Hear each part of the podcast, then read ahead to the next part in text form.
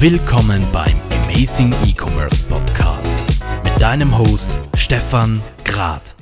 Kundenkommunikation wird immer wichtiger und gerade in der E-Mail-Kommunikation, wenn es darum geht, Ticketings zu beantworten, kann man sehr leicht den Überblick verlieren. Aber dafür gibt es Lösungen und heute freut es mich wahnsinnig, mit einem der führenden Unternehmen in diesem Bereich heute im Amazing E-Commerce Podcast zu plaudern. Davor aber noch ganz kurz eine Nennung unseres Podcast-Sponsors. Du möchtest Produkte online verkaufen, weißt aber nicht, wie du damit starten sollst? Du willst eine intuitive Plattform nutzen, die du für deine Bedürfnisse individualisieren und mit deinen persönlichen Inhalten befüllen kannst?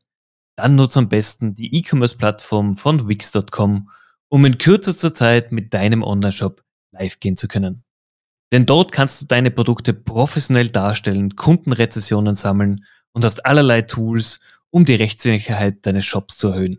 Konzentriere dich darauf, die besten Produkte für deine Kunden und Kundinnen zu entwickeln und Wix.com kümmert sich um deine E-Commerce-Themen. So, und wie gerade angekündigt, freut es mich heute wahnsinnig, den Uli Pöhner, Geschäftsführer bei Greyhound Software, hier begrüßen zu dürfen. Uli, herzlichen Dank für deine Zeit. Ja, vielen lieben Dank. Servus miteinander. Uli, Greyhound Software ist für die Personen aus der E-Commerce-Branche in aller Munde. Jeder kennt euch. Es werden aber trotzdem einige Zuhörer mit dabei sein, für die ihr neu seid. Erzähl doch mal ganz kurz, äh, was ihr macht, wer du bist und wie lange du schon in der Branche unterwegs bist. Ja, sehr gerne.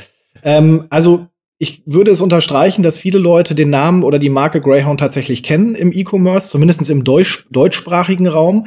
Ähm, aber viele wissen tatsächlich gar nicht, was sich dahinter verbirgt. Deswegen ist es äh, sicherlich auch mal ganz gut, da heute mal was zu, erz zu erzählen. Ähm, ich bin der Uli und äh, bin jetzt seit äh, fast 15 Jahren hier mit an Bord. Ähm, ich habe das Unternehmen nicht mitgegründet. Das Unternehmen ist tatsächlich schon fast Dinosaurier alt, ist schon 20 Jahre jetzt am Markt. Und ähm, wir entwickeln in dieser Firma seit ähm, 20 Jahren äh, Software für das Management oder die be effiziente Bearbeitung von Kundenkommunikation.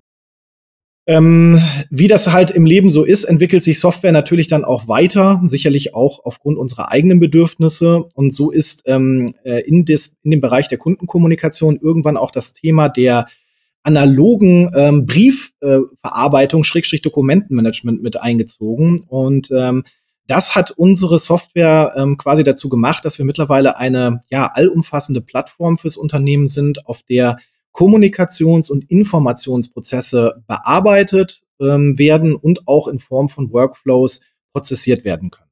Das klingt jetzt für den Laien sehr schwierig und nicht gerade einfach umzusetzen. Was heißt das aber, wenn ich als Online-Händler wirklich im täglichen Leben einsetzen möchte? Genau. Also ähm, die meisten unserer Kunden sind ja tatsächlich ähm, erfolgreiche Online-Händler und die haben im täglichen Geschäft ähm, mit ihren Kunden die Herausforderung, dass sie enorm viele Kundenanfragen bekommen. Sei es per E-Mail, sei es per Telefonanruf, sei es per Chat. Ähm, hinzu kommt ähm, seit einigen Jahren auch noch das Thema, dass verschiedene Verkaufskanäle eigene ähm, Kommunikationswege gehen, äh, sprich man äh, zwingt äh, vom Seiten eines Marktplatzes zum Beispiel den Kundenservice eines Online-Händlers in das Backend zu springen, um dort Tickets zu bearbeiten. Und unsere Software ist gelinde gesagt ein äh, Ticketsystem, für den Kundenservice, um effizient im Team von überall aus auf der Welt mit seinen Kollegen zusammen die Kundenkommunikation be zu bearbeiten. Und das, egal über welchen Kanal sie reinkommen. Welche Kanäle siehst du denn gerade am Kommen? Ich meine, E-Mail ist nach wie vor über Kontaktformular oder in der Firmenkommunikation wahnsinnig wichtig. Ist es der Chat? Ist es Social Media? Was, was merkt ihr? Also äh, ich sag mal so, wir sind natürlich immer noch sehr stark auf die klassischen Kommunikationskanäle ähm, äh, fixiert, ähm, sprich E-Mail. Das Telefon ist unheimlich wichtig nach wie vor, ähm, weil das, sage ich mal, so die gewohnten Kanäle sind. Ne? Ähm, was aber natürlich seit vielen, vielen Jahren, oder was nennt das seit vielen Jahren jetzt auch nicht, aber was mehr und mehr ähm, Einzug erhält, ist halt das Thema eins zu eins Kommunikation. Also ein Verbraucher, der in einem Online-Shop ähm, etwas bestellt hat oder etwas bestellen möchte, sucht den Weg über den Chat ja, ähm, sei es ähm, ein integrierter Online-Chat, der ähm, im Shop-System, im Frontend integriert ist, oder aber auch ähm, isolierte ähm, Messenger-Kanäle, wie zum Beispiel über WhatsApp oder über Instagram. Ähm, das ist alles, sage ich mal, noch ein zusätzlicher Kanal, der heute von Kundenservice-Mitarbeiterinnen ich sag's mal so, wie man es heute, glaube ich, formuliert. Ne? Also ich meine, beide ähm, Geschlechter oder alle Geschlechter dann in dem Fall, ähm, die das bearbeiten müssen. Und dafür hat man heute halt ähm, oftmals in Unternehmen unterschiedliche Softwareprodukte im Einsatz. Äh, man ruft seine Kolleginnen und Kollegen dazu auf, dass sie halt im, im, im Facebook Messenger Anfragen per Chat beantworten, weil dort Instagram und Facebook Messages ankommen.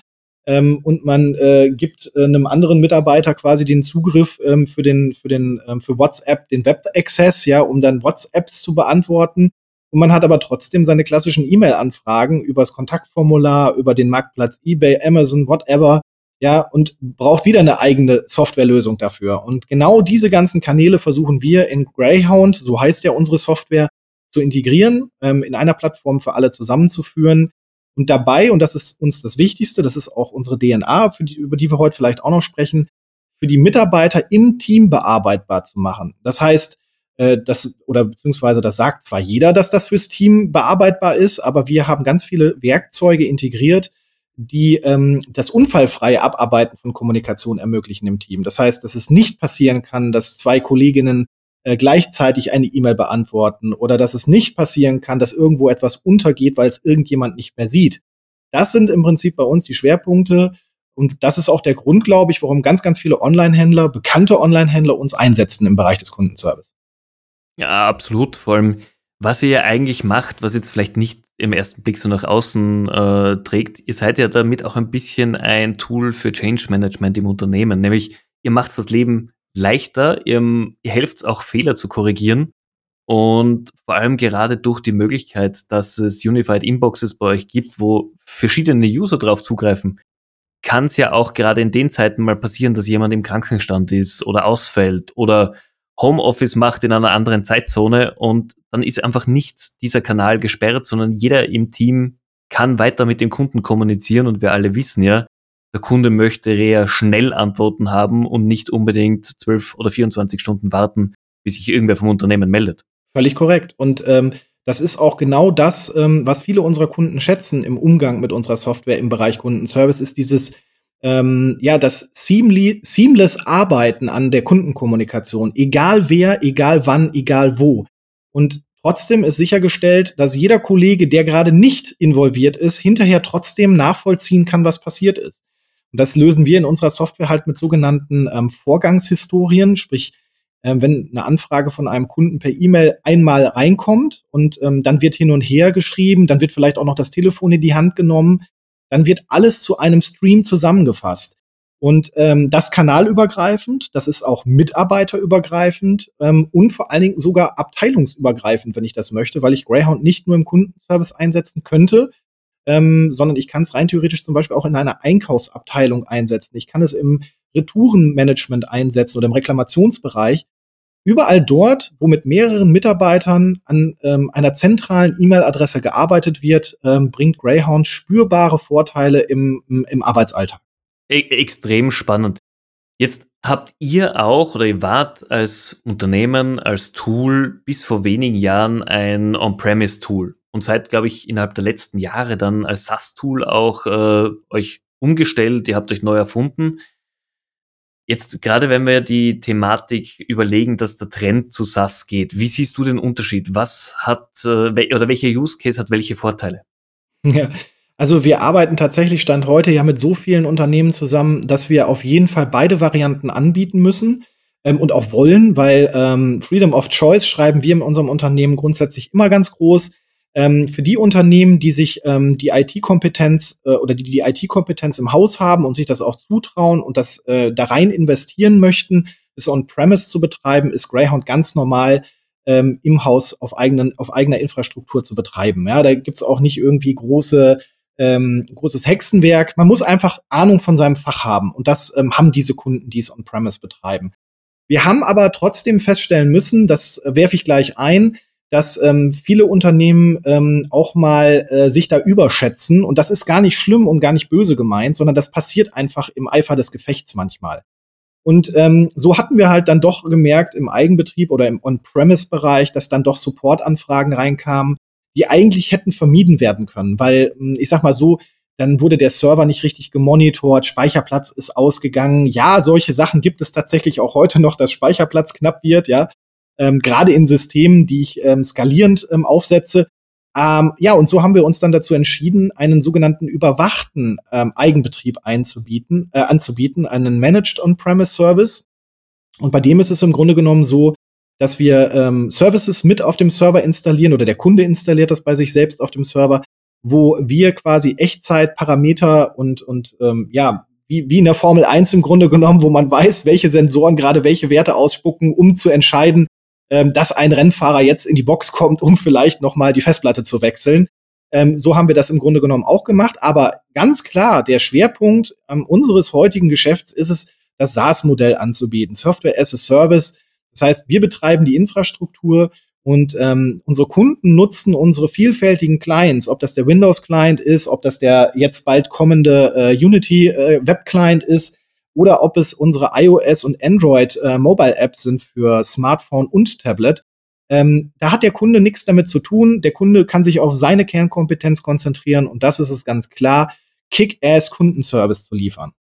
Das, das finde ich gut und das, das, das finde ich auch eine wunderbare Überleitung zu dem Thema, nicht nur was ihr als Produkt oder Dienstleistung zur Verfügung stellt, sondern Greyhound als Unternehmen ist, glaube ich, in der E-Commerce-Branche eine Ikone. Man, man kennt euch, äh, dich natürlich als Gesicht des Unternehmens nach außen, aber ihr wart immer anders. Ihr wart immer ein Unternehmen, das sehr liberal war, das überzeugt hat, nicht nur durch Handschlagsqualität, sondern ihr habt euch auch immer anders vermarktet als andere. Jetzt, wenn wir es runterbrechen, ihr seid ein Toolanbieter, ein Software-Tool, ein Dienstleister.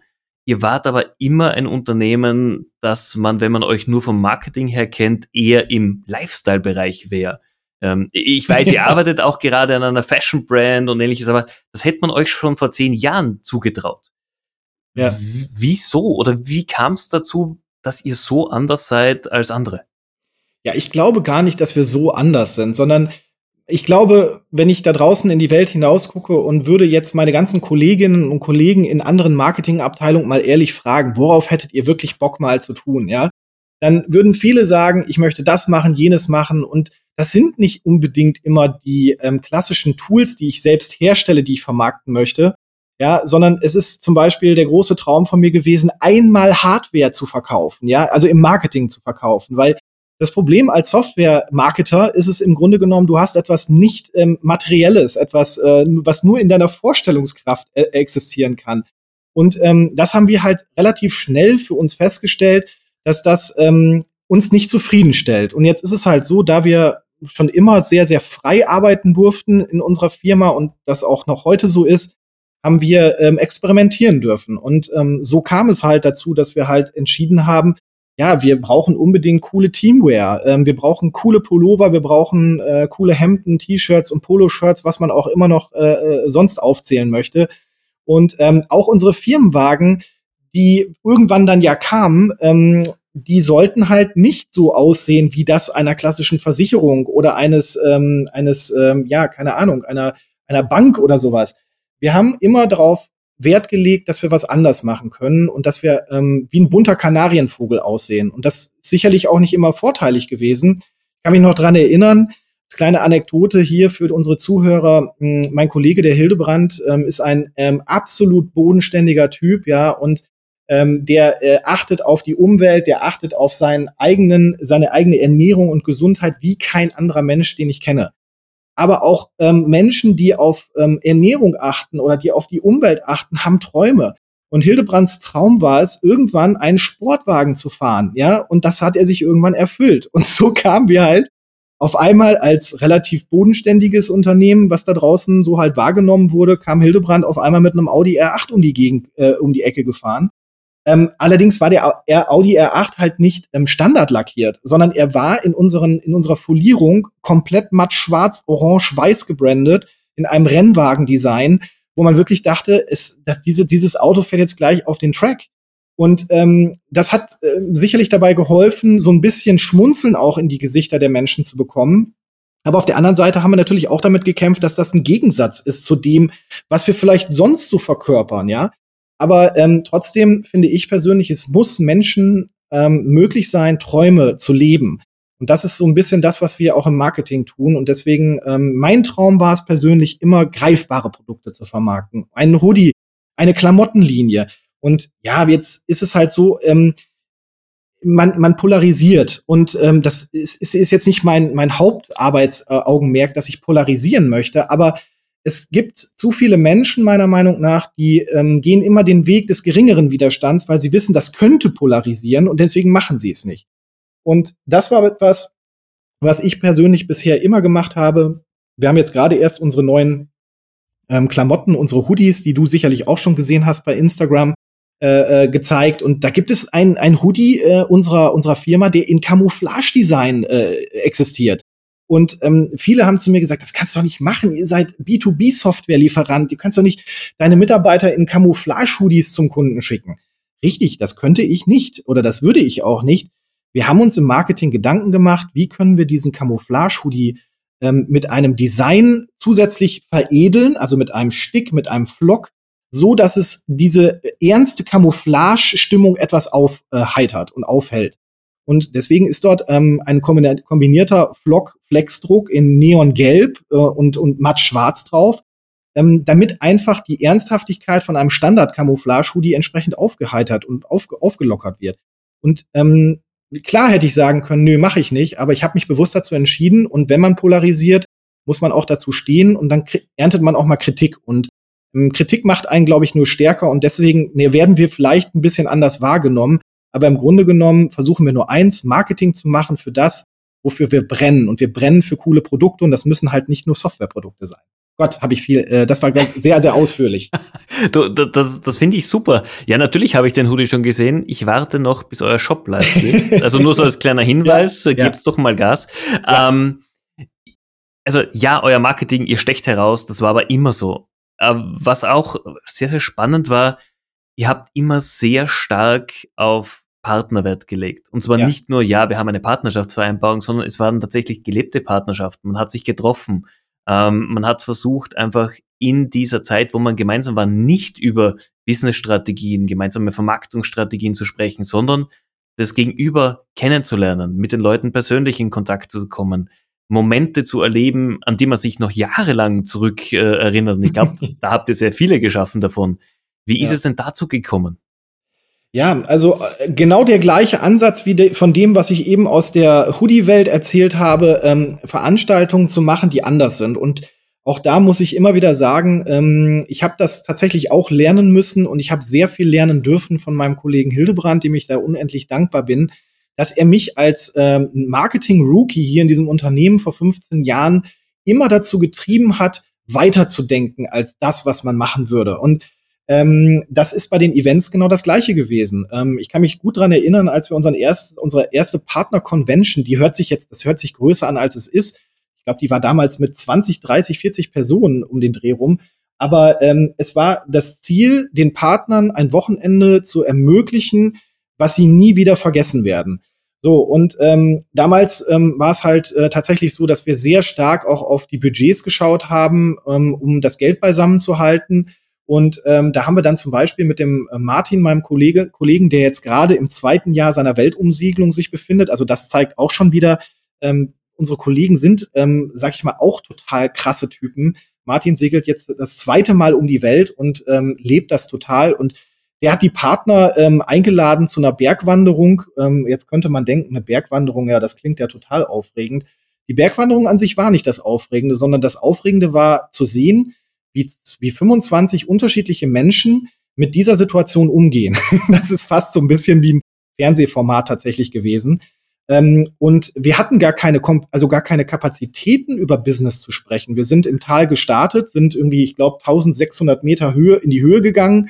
Und ähm, Martin mit dem, mit dem, mit dem Spitzentrupp, den sportlichsten von uns allen, die haben das, glaube ich, in zweieinhalb Stunden da äh, abgerissen und es gab aber auch Partner, inklusive mir, ähm, die ganz hinten gelaufen sind und wir haben fast sechs Stunden gebraucht und sind mehrfach, ähm, wollten wir den ADAC, die Luftrettung anrufen, die uns da oben äh, abholt, weil wir keine Lust mehr hatten. Wir waren am Ende mit unseren Nerven. Ne? Und ähm, das an sich, wir haben dann da oben auf der Hütte geschlafen, wir haben übernachtet, wir haben mit Partnern, die sich vorher noch nie so äh, persönlich kennengelernt haben, haben wir in ähm, so Schlafräumen auf einer Berghütte auf 1700 Metern übernachtet. Genau das Gleiche in Grün. Ähm, manche schnarchen, manche können nicht schlafen, manche schlafwandeln. Alles das erlebst du auf einmal in einer völlig surrealen Situation, wo du denkst, das sind ja Mitbewerber von mir. Ja, und dieses Ereignis ähm, und diese Erlebnisse, die du zusammen mit vielleicht gedachten Mitbewerbern erlebst, das schweißt dich so zusammen, dass wir ab diesem ersten Partner-Event, ich meine, dass das 2012 oder 13 war, ähm, haben wir tatsächlich dieses Format weiter fortgeführt ähm, und haben daraus die Greyhound Special Forces gegründet. Also hört sich vielleicht militärisch an, ist es nicht. Special Forces sind Eliteeinheiten. Und äh, unsere Partner, die auf unseren Partner-Events dabei sind, werden langfristig zu einer Spezialeinheit ausgebildet. Und ich habe ja irgendwann mal zum Scherz auch gesagt, irgendwann fliege ich mit euch allen zum Mond, weil wir es können. Ja, und wir müssen kein Astronautentraining machen, sondern wir können da hochfliegen und können uns da oben autark am Leben halten. Und ähm, ja, das ist so, das beschreibt so ein bisschen diese Experience, die man bei unseren Partnern-Events tatsächlich erfährt. Und das ist nicht für alle was, sage ich gleich was dazu. Ähm, das, das muss auch so sein. Ähm, wir hatten, du erinnerst dich ja, die Entscheidung vor Corona 2019, wo wir gesagt haben, ähm, ähm, Operation Ukraine, wir fliegen in die Ukraine und besuchen ähm, das ehemalige AKW Tschernobyl und machen eine Führung dort. So, da hast du die Gesichter ja gesehen in deiner Umgebung, als du das, als wir das erzählt haben, ähm, sind einigen ist die Kinnlade runtergefallen und die haben einfach nur gesagt, seid, seid ihr irre oder was seid ihr? So, und wir haben das aber trotzdem auf wissenschaftlich fundierte Füße gestellt, haben Wissenschaftler mitgenommen, wir haben auf Sicherheit geachtet und trotzdem ist es halt wieder geblieben. Ihr, wir alle, die dabei waren, haben etwas erlebt, was sie niemals im Leben wieder vergessen werden. Absolut. Also auch bei der Erzählung ich hatte gerade einige Déjà-vus an die Almhütte. ähm, es, es war sehr, sehr spannend. Was ich aber auch schön finde, dadurch, dass die Gruppe eine sehr eingeschweißte Gruppe ist. Es kommen jedes Jahr wieder ein paar neue Leute dazu, aber es ist immer wieder ein harter Kern. Und dadurch besteht auch ein sehr starkes Vertrauensverhältnis, weil man weiß, das, was in diesen Tagen passiert, das ist einfach mit guten Freunden, mit guten Bekannten und ja. da schaut man auch auf die Gruppe. Das heißt, wenn jemand jetzt irgendwas passiert oder eben zum Beispiel beim Aufstieg auf den Berg nicht so schnell ist, dann wird er nicht zurückgelassen, ja. sondern man nimmt ihn mit. Genau. Genau. Martin ist ja tatsächlich als äh, Spitzenkandidat und Sportler ähm, zweimal den Weg gelaufen, weil er immer wieder zurückgelaufen ist, um die, ähm, um, um uns, also die Loser-Truppe hinten, wieder zu motivieren und anzupeitschen. Gut, das Problem ist, Martin hat hinterher dann auch tatsächlich echt derbe Sprüche von uns kassieren müssen, weil ähm, wir waren echt auch fix und fertig. Und aber ich glaube, jeder wird mir beipflichten, der gerade zuhört und sich so ähm, mal rein so in den Vorstellungen sich das vorstellt, wie das war. Wenn du solche Leistungen verbringst, ähm, und wir hatten, ähm, ich glaube, ein paar Jahre später hatten wir unser Partner-Event an diesem ähm, an diesem eingekesselten Bergsee, ähm, der normalerweise nur vom holländischen Militär genutzt wird, um dort irgendwelche ähm, krassen Übungen zu machen. Da haben wir uns ja 50 Meter über den, über den See quasi an so einer äh, Zipline ähm, ab oder über das andere, zum anderen Ufer äh, schw schwingen können. Und ähm, ich persönlich, der das organisiert hat, ich war der größte Schisser von allen, weil ich habe Höhenangst. Und ich war der Letzte in dieser Gruppe und musste jetzt über diesen See da drüber sippen. Und ich habe einfach echt es nicht hingekriegt. Und dann kam tatsächlich einer wieder rübergelaufen, hat mich abgeholt und hat mich so lange, ähm, sag ich mal, ähm, ja, ähm, bearbeitet, bis ich wirklich so sicher war, dass ich dort runter oder da drüber geflitzt bin. Und das Gefühl, da auf der anderen Seite, ich glaube, du standst sogar auf der anderen Seite und du warst einer derjenigen, der so lange auf mich warten musste, weil ich mich nicht getraut habe. Das Gefühl, dort anzukommen und zu wissen, ich habe es mit der Hilfe der anderen geschafft, das ist ein Moment, da träumst du nachts von und äh, wachst auf und fühlst dich wie, wie Bud Spencer und Terence Hill persönlich. Absolut. Also ich, ich, ja. ich, ich kann mich da an einige Situationen erinnern, weil jeder hat seine anderen Einschränkungen. Bei mir oder bei dir ist es ja. Höhe, andere wollen die Geschwindigkeit nicht. Aber ja. als Truppe, als Team schafft man's. Und das macht hier genau auch dieses, dieses sehr spezielle Miteinandergefühl, glaube ich, aus. Was mich natürlich auch zu dem bringt, du, du hast das Unternehmen mitgestaltet. Du hast viel von dem, worüber wir hier sprechen, aus deinem Kopf heraus geboren, umgesetzt. Was ist dein Geheimnis? Wie kommst du auf die Ideen? Wie kommst du auf neue Themen? Wie inspirierst du dich selbst? Ja, das ist tatsächlich eine gar nicht so einfache Frage. Ich versuche sie mal zu beantworten, weil ich ähm, mir die Frage meistens auch selbst stelle, immer dann, wenn ich wieder vor der Organisation eines neuen Happenings stehe ich glaube, es gibt kein Geheimnis, sondern es gibt nur eins. Ich muss leider immer wieder feststellen, mit den ersten Möglichkeiten, die man raussucht und sich überlegt, egal ob es eine Marketingkampagne ist, also die jetzt online, offline, wie auch immer stattfinden soll, ähm, oder ein Event oder eine, ein, eine Merchandising-Klamottenlinie, ist der erste äh, Moment, wo man glaubt, es ist, du hast was total Cooles jetzt erfunden, Schrägstrich gemacht oder dir ist was supergeiles eingefallen, ist nicht cool. Das kann ich zumindest für mich sagen der ist so, dass du sagst, okay, yo, ähm, der fühlt sich okay an, aber der ist jetzt nicht so Kick-Ass. Und ich habe mittlerweile, ähm, oder nicht nur mittlerweile, sondern ich mache das schon ganz lange, dass ich ähm, immer äh, gucke, fühlt es sich gut an oder fühlt es sich wirklich atemberaubend an? Also so, dass du vor, vor Stolz und Freude nach draußen laufen könntest. Und ich meine, ähm, man kann mir jetzt nachsagen, dass ich vielleicht irgendwann mal als Kind in den Bottich mit zu viel Selbstbewusstsein gefallen bin auch okay. Ähm, Gehe ich gerne mit in den in Dialog mit dieser Aussage. Aber es ist tatsächlich so, du musst davon so dermaßen überzeugt sein. Und ähm, das sind wir in den meisten Ideen, die wir am Anfang haben, wenn wir sowas ähm, planen, sind wir das nicht. Und ich muss ja auch immer neue Kollegen so ein bisschen auch motivieren, weil natürlich sagen die, aber ey, das ist voll die super Idee, das können wir doch jetzt so machen. Also ich meine, wer macht das denn sonst? Und dann sage ich, ja, das ist richtig, aber es fehlt noch dieser Kick. Und der Kick kann dann zum Beispiel irgendwas sein, wo du über deine Grenzen, über deinen Schatten springen musst. Ähm, und das kann bei Klamotten halt auch das sein, dass du sehr, ähm, ja, ähm, ähm, das Ganze halt so aufstellst, dass Klamotten vielleicht nicht von jedem cool gefunden werden. Oder Autos genauso. Oder eine Softwarefunktion genauso. Und das ist so das, wo ich immer überlege, war es das? War, kann es das gewesen sein? Und ich komme leider zu ganz, ganz viel, in ganz, ganz vielen Situationen dazu, dass, dass dass die gute Idee, die man glaubte zu haben, nicht die geilste ist. das ist mein, das ist, das ist mein Geheimnis. Absolut, also, ähm, da braucht man aber auch dann das Team, das sagt, geile Idee, bist du dir aber sicher, dass du es ja, umsetzen möchtest? Ja. Und da, das ist dann das Genau, richtig. Und ähm, wie gesagt, manchmal kann es helfen, auch mal was zu machen, wo man sagen würde, ich traue mich das eigentlich nicht, weil das passt nicht so 100 Prozent. Man kann natürlich damit auch übers Ziel hinausschießen. Das möchte ich jetzt auch nicht verneinen, dass ich das noch nicht getan habe. Das gehört aber, glaube ich, dazu. Und ich finde, ähm, es gibt doch nichts Schöneres, ähm, und da kann ich auf jeden Fall davon sagen, dass ich das hier erleben darf, ähm, Kollegen und auch von mir aus einen Mitgründer zu haben oder Mitgründer zu haben, die mir dann sagen, hey Ulle, das war schon eine Nummer too much äh, aus den und den Gründen. Ich würde mir das so und so wünschen zukünftig, dass man sagt, okay, Kritik ähm, ist angekommen, Schrägstrich, ähm, wir werden das beim nächsten Mal bedenken. Und dann optimiert man sich. Weil, ähm, ich sag mal, jemanden dafür ähm, hinterher auf die, auf die äh, Mütze zu hauen und zu sagen, äh, das war das letzte Mal, das bringt einen ja nicht weiter im Unternehmen, weil nur wer Fehler macht, kann daraus lernen. Ja, absolut. Und wer nur, äh, es macht keiner Fehler, der halt nichts macht. Und das ist ja noch Richtig. unspannender natürlich. Genau. Jetzt das ist alles sehr, du bist ein, jemand, der sehr gut mit Menschen kann, du brauchst die Nähe, du bist wirklich ein Showman, auch wenn man dich live trifft. Und dann kam eine Pandemie und wir sind alle im Homeoffice gesessen. Erzähl ja. doch mal, wie, wie bist du damit umgegangen? wie bist du mit deinem Team umgegangen? Weil ihr wart auch immer schon auf ganz Deutschland verteilt. Ihr habt natürlich alle modernen ähm, Kommunikationskanäle. Und trotzdem mhm. war es doch anders mit den Leuten, weil man sich eben nicht regelmäßig gesehen hat. Wie ist es bei dir gegangen? Ja, also ich muss sagen, am Anfang fand ich das alles noch äh, witzig, Schrägstrich, ähm, äh, so dass ich sage, ähm, ja, das wird schon vorübergehen. Ähm, und dann kam irgendwann der Oktober und November, wo dann auch Deutschland wieder in den Lockdown gegangen ist. Und da war ich tatsächlich dann irgendwann auch ein bisschen frustriert, weil ich eigentlich dachte, so, man kommt jetzt langsam mal wieder raus. Ähm, wir haben es halt ähm, bei uns in der Firma so gehandhabt, dass wir ja eh ab, ähm, ich meine, dass das bei uns ja in Deutschland dann irgendwann ab März, Anfang März hier so krass äh, losging. Da haben wir eh gesagt, alle Leute können oder sollen zu Hause bleiben, sollen sogar, ja.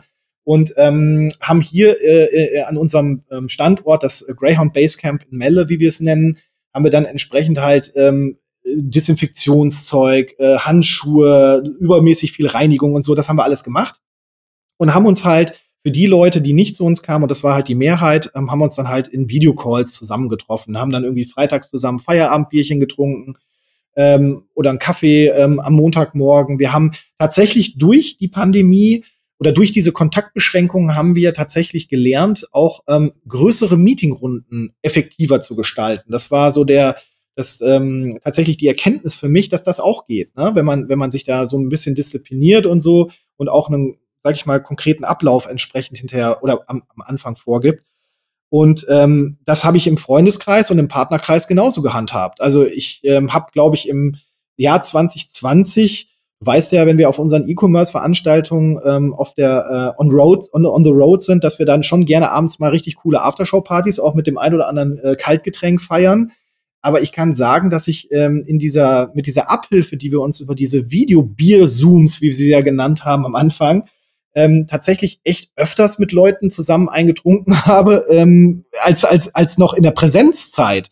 Und ähm, das ähm, hat sich jetzt so ein bisschen ähm, korrigiert, muss ich sagen. Man ist jetzt tatsächlich auch von dem Video, ständigen Videomeetings machen, ist man ein bisschen weggegangen, weil die Zahlen und die Kontaktbeschränkungen es auch wieder zulassen, sich zu treffen. Ich freue mich unheimlich, ähm, wieder, sag ich mal, normal mit allen Leuten umgehen zu können, Leute zu, in den Arm zu nehmen, zu Herzen, das ist das, ähm, das deprimierendste für mich im letzten Jahr gewesen und auch heute noch, dass ich Menschen, die ich früher, wenn ich sie gesehen habe, in den Arm genommen habe, jetzt aus Respekt und ähm, Höflichkeit nicht in den Arm nehme. Und ähm, ja, wir im Unternehmen, wir, wir halten uns natürlich daran. Ich habe jetzt ähm, letzte Woche mit meinem Kollegen zusammen tatsächlich auch noch so eine äh, Covid, äh, Covid-Fortbildung gemacht, ähm, wenn es darum geht, irgendwie, wie man vernünftig, richtig, nachhaltig testet, also Teststrategie etc. pp. Aber ähm, ich bin ehrlich gesagt total happy, wenn es irgendwann vorbei ist. Und ähm, Videocall ersetzt die menschliche Nähe definitiv nicht. Und äh, viel Alkohol hilft nicht viel. Ähm, anders als man das heute da draußen glaubt, ähm, wenn man ähm, Menschen, wir haben zu Weihnachten unseren Kunden, Partnern und Freunden haben wir den, den Greyhound Prostspender geschickt der, der Greyhound äh, war abgeleitet vom klassischen Trostpflaster, Trostspender und war ein 5-Liter-Fass mit feinstem Bier bei uns hier aus der Nachbarschaft von der Brauerei, die natürlich durch die Pandemie auch extrem sch äh, schwindende Absatzzahlen hatte. Und ähm, ja, wir haben natürlich auch ein, das ein oder andere Fassel haben wir tatsächlich hier geleert, aber es hilft trotzdem nicht. Es muss wieder her, die Menschlichkeit, die, die, die persönliche Nähe muss wieder her. Das ist mein Statement dazu. Absolut. Und auch diese persönliche Nähe da kommen einfach die Emotionen hoch, die wir alle brauchen für ein Miteinander. Und das ist so, so wichtig. Wir sind auch schon fast wieder am Ende der Podcast-Folge. Ich habe aber natürlich noch die Frage an dich, wenn du jetzt in die Zukunft schaust, die nächsten drei, sechs, zwölf Monate. Was wünschst du dir einerseits für dich, euch als Unternehmen, aber auch für die E-Commerce-Branche? Jo, das ist natürlich eine sehr heftige Frage zum Abschluss. Das ist fast so wie die Dankesrede nach der Echo-Verleihung, die ich jetzt äh, äh, preisgeben muss. Also, ich wünsche mir als allererstes, dass wir uns alle, alle Menschen auf dieser Welt, egal welche Meinung wir haben, äh, tatsächlich wieder sachlich, fachlich äh, miteinander unterhalten und uns nicht gegenseitig die Köpfe einschlagen, weil das bringt keinem was. Und jeder darf seine eigene Meinung haben. Das war Punkt eins. Das war für den Weltfrieden. was ich mir, was ich mir aber äh, insgeheim für unsere Branche wünsche, ist, dass die ähm, entsprechenden Events, Messen und Präsenzveranstaltungen wieder, ähm, wieder in gewohnter Manier stattfinden dürfen. Ähm, da freue ich mich unheimlich drauf und das wünsche ich mir ganz fest. Ähm, und ähm, ich sag mal, für unsere Softwareprodukte die stetige Weiterentwicklung. Wir werden, wir stehen jetzt kurz davor, ähm, quasi in den Public Beta Test mit unserem neuen ähm, Unity Web Access oder Web, Web ähm, Client zu gehen dass der entsprechend ähm, unsere Kunden begeistern wird. Und was ich natürlich auch dementsprechend möchte, ähm, wir haben für 2022 tatsächlich ähm, auf der Agenda und sind auch schon in der aktiven Planung für ein äh, für unser nachgezogenes 20 Jahre Greyhound äh, Fest ähm, quasi, dass das stattfinden darf.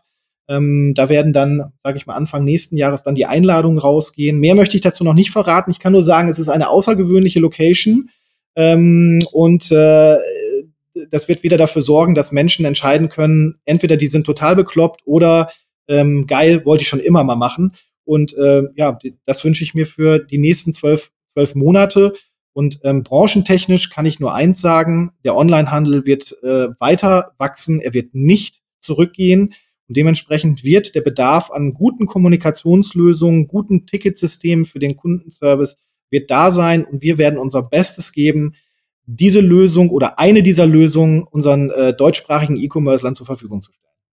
Uli, vielen herzlichen Dank für diese Abschlussworte, auch für deine Insights. Ich freue mich auch schon mit euch bei gemeinsamen Kunden demnächst zusammenzuarbeiten. Und äh, ja, ich bin sehr gespannt, was denn die 20 Jahre Feier sein wird. Ich bin sicher, es wird wieder mal legendär werden. Vielen Dank für deine Zeit. Wenn die Zuhörer sich mit dir vernetzen wollen, welcher Kanal ist der beste? Ja, also ich bin omnipräsent auf allen Kanälen unterwegs, auch bei Grey ach, ach, bei Greyhound Software bin ich eh, ja. Aber bei Facebook findet ihr mich, ihr findet mich bei LinkedIn, ihr findet mich bei äh, Xing, ihr findet mich bei Instagram. Ähm, also ich bin überall, einfach nach Ulrich Pöhner suchen, ihr findet mich. Und ansonsten habe ich auch noch eine E-Mail-Adresse, ähm, einfach an team at greyhound-software.com. Perfekt. Liebe Zuhörer, ich hoffe, für euch war es spannend. Wenn ihr Fragen habt, nicht nur zu Uli, sondern auch zu Greyhound, meldet euch jederzeit gerne bei ihm. Wenn ihr Fragen habt zu den Greyhound Events, tut mir leid, wer nicht dabei war, bekommt leider keine Insights, aber vielleicht schafft es ja demnächst mal zu einem der Events.